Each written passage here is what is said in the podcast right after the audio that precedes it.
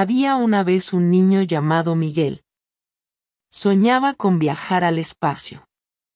Cada noche, miraba la luna y las estrellas desde su ventana. Un día, Miguel decidió que iba a construir un cohete. Buscó materiales en su casa.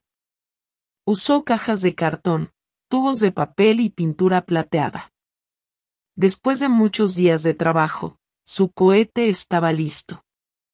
Miguel se puso un casco de plástico y subió a su cohete. Cerró los ojos y imaginó que estaba volando al espacio.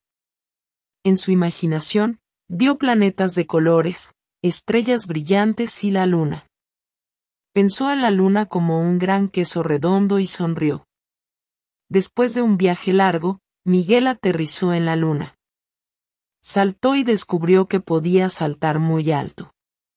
Recogió una roca lunar como un recuerdo y volvió a su cohete. De regreso a la Tierra, Miguel dejó su cohete y miró la roca lunar en su mano.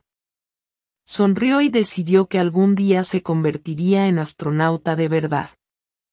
Esa noche, se durmió soñando con mundos lejanos y aventuras espaciales. Cada noche, Miguel miraba la luna y las estrellas, pero ahora con una roca lunar en su mano. Sabía que su sueño de viajar al espacio sería realidad algún día. Y mientras tanto, él seguía viajando en su cohete de cartón, explorando el universo desde su habitación.